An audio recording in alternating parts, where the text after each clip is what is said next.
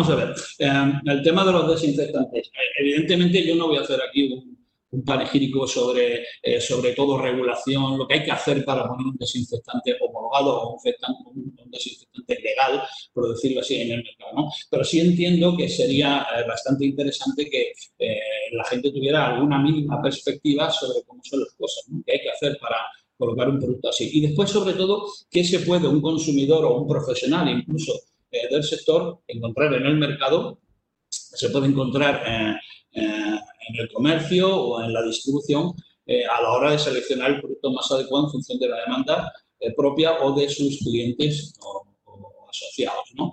Vale, es muchísimo lo que hay, es, complicado de explicar, es complicado de decir, pero voy a hacer un esfuerzo grande por hacer un resumen que pueda facilitar un poco las cosas. Y después al final lo que sí quiero exponer, no quiero perder la ocasión, es eh, el problema con el que nos estamos encontrando los fabricantes químicos, fundamentalmente. Pilar Beaderma hizo ya una introducción muy buena en ese sentido, pero a mí me gustaría poner el dedo en la llaga de algún problema en concreto para que eh, seamos capaces de visualizar. El consumidor entiende algo de todo esto que vemos ahí, plaguicida, fungicida, qué es un biocida, los higienizantes, para qué sirve un herbicida, qué necesito yo como, consumidor, qué me garantiza qué confianza, qué me garantiza, qué me genera eh, seguridad, ¿no? No es fácil, eso no es fácil. ¿Es tan complicado como parece? Lo es, pero hay que intentar informar a la gente para que la gente tenga, el consumidor tenga eh, en su mano la capacidad de poder decidir y poder decidir lo mejor para cada uno, en, cada, momento. Bien, bueno, vamos a ver. Información legal y útil sobre desinfectantes para el tema de, de COVID, ¿vale? Tranquilos porque eso no va a ser una, no se vaya nadie, por favor, aguantadme un 3-4 slides no más, que es la parte rollo, el resto eh, creo que será un poco más interesante y más divertido de. Eh, solamente una cuestión y es, eh, no voy a hablar de Tomil, no voy a, hablar del sector, voy a hablar de los químicos, voy a hablar de la demanda de los clientes, al menos desde nuestra visión. ¿no? ¿Qué es un biocida? Pues un biocida es una sustancia, una mezcla ¿vale? Que, que, cuya función sería o destruir o contrarrestar o neutralizar o eliminar ¿vale? Eh, o impedir la acción de un organismo que se supone o que se sabe que es nocivo um, y hay que hacerlo sin casi acción física o mecánica, desde el punto de vista químico, evidentemente. ¿no? Eh, hay una regulación en Europa y es la que nos toca.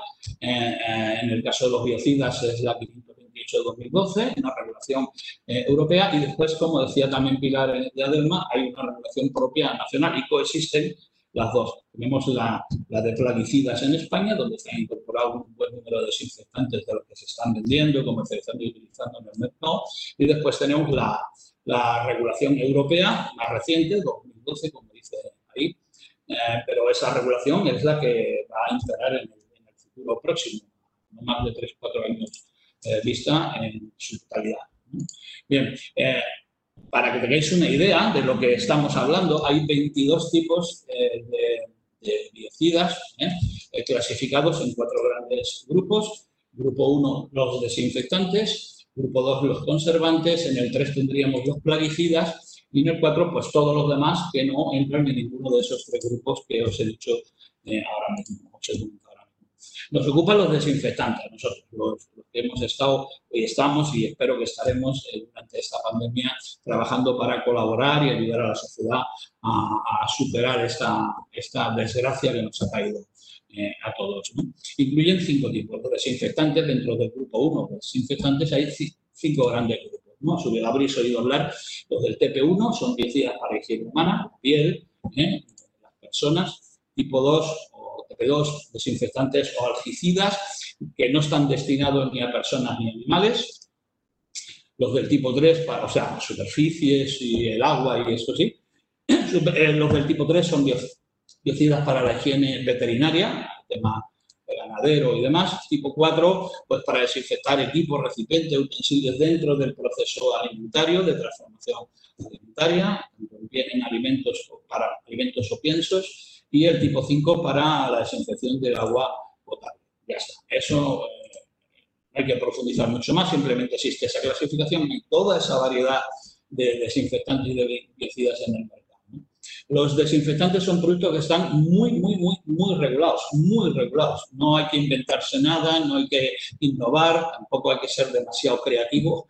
Todo está hiper regulado y no es posible su puesta directa en el mercado si previamente no se han cumplido una serie de requisitos legales que tenemos que cumplir todos. Cuando digo todos, son todos. Da igual la dimensión, el ámbito de tu empresa, da igual eh, tu nivel de facturación o incluso el target al que tú te estás dirigiendo. Un desinfectante tiene que cumplir muchos requerimientos por parte de la administración a nivel normativo y eso es lo que nos está ocupando. Deben de ser autorizados mediante un proceso de registro o notificación por la administración o la administración pública, mejor dicho, y hay una enorme demanda actualmente, como todo el mundo puede entender, y, eh, y esa demanda está provocando problemas, problemas de suministro, problemas de las formulaciones, nuevas necesidades que nos están pudiendo en algunos casos cubrir, por lo que también Pilar de Adelma contaba antes, pues porque hay, problemas de materias primas, de suministro, de clasificaciones, en fin, un poco todo eso. Y además, eh, además eh, la presión es que nos hace coincidir eh, esta historia que tenemos ahora en el mismo periodo en el que también cada país a nivel intracomunitario se está adaptando al nuevo reglamento europeo de decida. Nosotros con los plaguicidas españoles tenemos que ir pasando productos hacia la nueva legislación o reglamentación a nivel más intracomunitario europeo. Ambas cosas, ambas, ambas cuestiones al, mismo tiempo. Las dos legislaciones están conviviendo en este tanto la BPR o, la de biocidas, el reglamento de biocidas europeo, como la propia de cada país, en el caso español, como decía, la de plaguicidas. Si el, desinfectante tiene algún tipo de sustancia activa que ya está aprobada en la legislación europea, no en la, la nacional, pues eh, hay que cumplir ese reglamento, el 528 de 2012. Si el, el desinfectante contiene alguna sustancia activa que aún no está en la europea, está pendiente de aprobación para la regulación europea, pues entonces tendremos que cumplir con la legislación eh, eh, de la nacional, la española, el Real Decreto 349 del 83.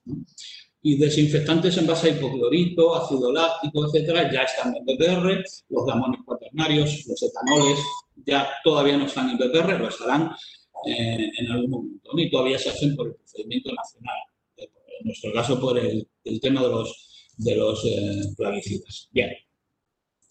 Termino esta parte. En función de la eficacia eh, del producto ¿vale? y de la utilidad, pues suelen registrarse habitualmente como bactericidas, o al menos sea, siempre se han hecho así, como bactericidas, como fungicidas, y ahora eh, como bricidas. Pilar decía que, como bricidas eh, la mayor parte de los productos no lo eran, no habíamos, no lo no habíamos eh, eh, mostrado mediante normas de eficacia o ensayos de eficacia que los productos, además de ser fungicidas o lo que fuese, también tenían capacidad para atacar virus, pero ahora nos hemos visto obligados bien o a reformular algunos casos o a demostrar a la administración que nuestros productos, además de hacerlo que también hacen esto de matar virus. ¿no? Pues no, no ha sido fácil, no está siendo fácil, mucha gente que todavía está ahí en la cola, como yo digo, estamos todos en la cola prácticamente. Bueno, ¿qué hace falta? Pues el Ministerio exige ensayos de eficacia normalizados. no puedes coger una fórmula, un producto, irte al Ministerio de Sanidad y decirte que yo he fabricado un desinfectante y lo quiero vender como tal. El Ministerio, en este caso, te envía a un laboratorio acreditado por ENAC, que es la entidad de acreditación de, gobierno, del Estado, mejor dicho, la, entidad nacional de acreditación, y ahí tienes que demostrar que tu desinfectante hace lo que dice que hace.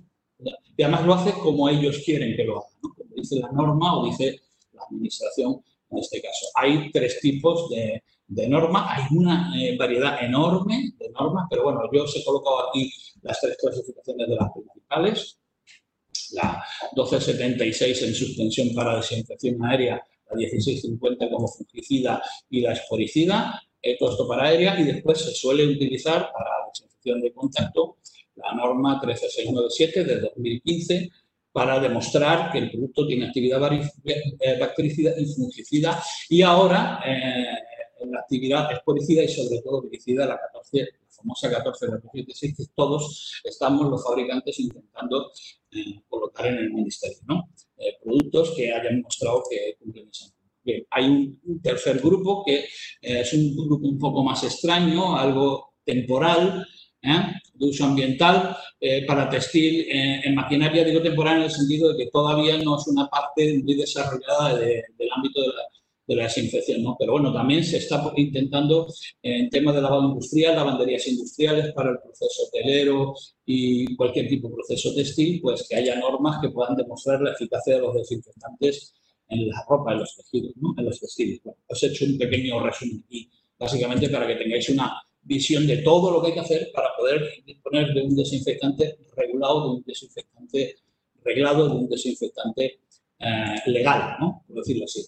¿Qué ha ocurrido o qué está ocurriendo con esta pandemia? Pues eh, esta pandemia está condicionando muchísimo la demanda de herbicidas, sobre todo vidicidas. ¿eh? Tanto para manos, para la piel, el grupo TP1 que estamos diciendo, como para superficies, TP2 o TP4. ¿vale? En, el caso de sea superficies de ámbito general o alimentario. Antes de esto, pues no tenían eh, los herbicidas más repercusión que en el ámbito básicamente sanitario y hospitalario, como es lógico Ahora cualquiera, cualquier tipo de cliente, cualquier quiere una aplicación dirigida para lo que está haciendo. En, cualquier ámbito, ¿no? Es lógico porque tenemos una pandemia encima. Las necesidades han cambiado. El fabricante antes hacía, como decía anteriormente, bactericida y fungicida de uso ambiental para la industria alimentaria. Ahora hay que ampliar los registros de lo que ya tenías a viricidas o diseñar nuevos productos que usen para pasar todo el proceso, gastar todo ese dinero, hacer toda esa inversión, todo ese tiempo, todos esos recursos y después conseguirlo o no, porque puede ser que al final no lo consigas y tengas que volver a empezar desde cero. Eso también puede ocurrir. Os he colocado aquí un, link al, listado famoso del que hablaba también en Pilar antes, al listado famoso del Ministerio de Sanidad, en el que se listan esos productos herbicidas que supuestamente, bueno, supuestamente no, fehacientemente ya han pasado todo ese proceso legal y normativo y de ensayos de eficacia y que han sido admitidos por el Ministerio como herbicidas eh, homologados o normalizados, por decirlo así. ¿no? El listado es, antes era pequeño, ahora es enorme y bueno, eso ayuda a que la competencia también eh, tenga algo más que decir en ese sentido.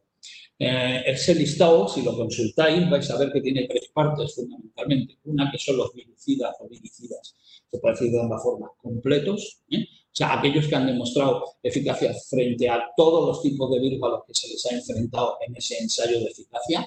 ¿de acuerdo? Hay otro que es parcial, por decirlo así, que han demostrado eficacia solo frente a virus encapsulados, a virus, que tienen envueltos, que tienen un recubrimiento, son, son la familia de los coronavirus, ¿eh?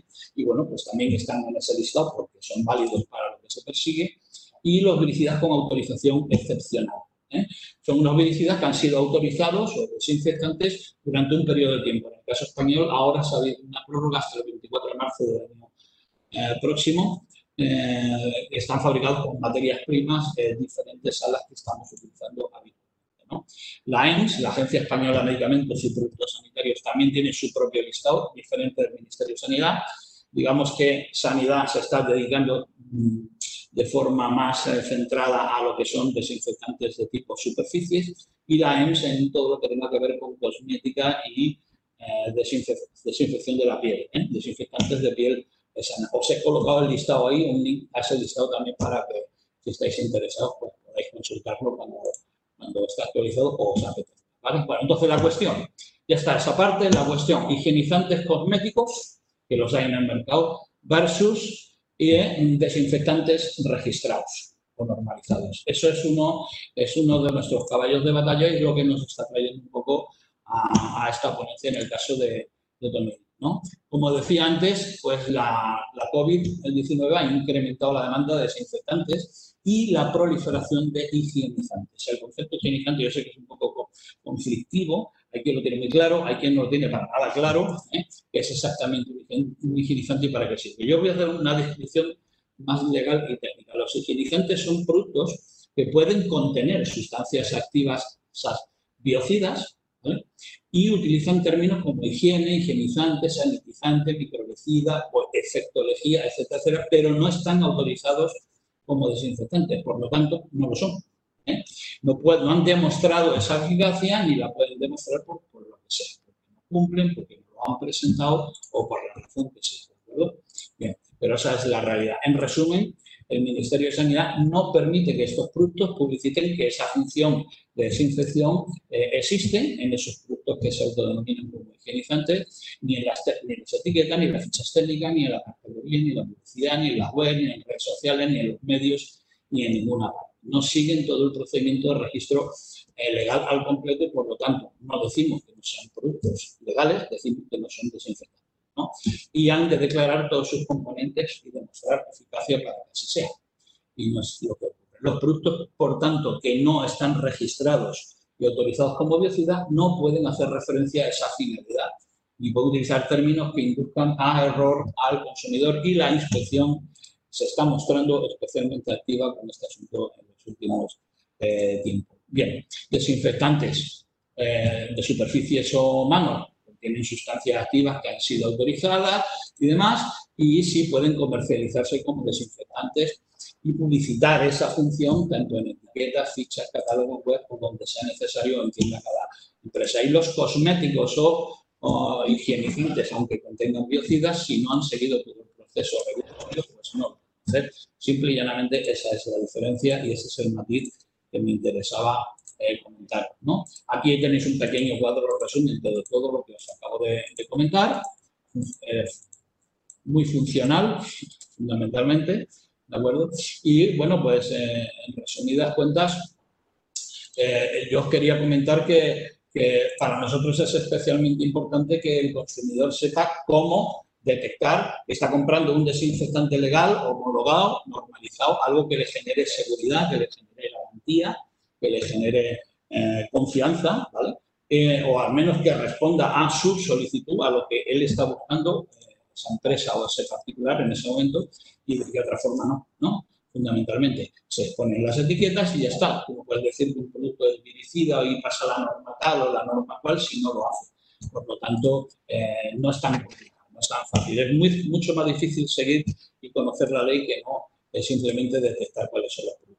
Higienizantes en el mercado, os he puesto algunos ejemplos aquí, podéis conseguir, son cosméticos al final, ¿eh? no son desinfectantes de manos, son productos cosméticos que aportan algún tipo de efecto a la piel, pero no han demostrado eficacia eh, bactericida, ni fungicida, ni virucida, ni poricida, ni de ningún tipo, por lo tanto, son higienizantes y por tanto no están registrados en la EMS y no pueden venderse como desinfectantes. ¿eh? son productos cosméticos, ¿eh? desde todo punto de vista. Hay muchísimos, mucho más que desinfectantes en el mercado porque son productos que puede fabricar mucha gente, ¿eh? incluso aunque no sea su sector por definición, básicamente. Podéis encontrar todo esto que os estoy mostrando en la presentación son higienizantes y, ya, y, si entráis a verlos en avisando de que acaba el tiempo. Y si entráis a verlo en, internet, pues eh, es para volverse. ¿no? Bien, algunos higienizantes de, manos os he mostrado, no todos los que hay. Esto se ha multiplicado por mucho los últimos cuatro o cinco meses con la pandemia, fundamentalmente.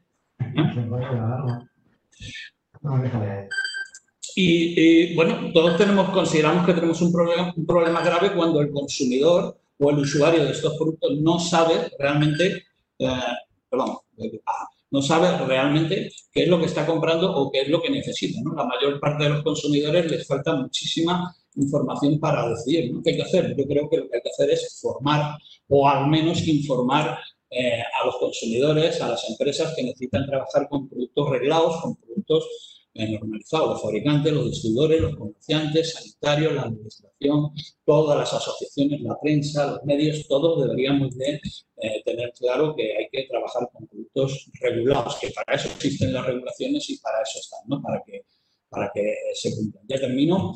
Y bueno, ¿qué es lo que habría que contarle a la gente? Pues tampoco hay que marearle, como estoy haciendo con ustedes, contándoles toda esta legislación, ¿no? Simplemente algo muy sencillo, es contar la verdad y bueno, esto es grave, parece ser, lo de contar la verdad, ¿no? Porque verdad solo hay una y es esta.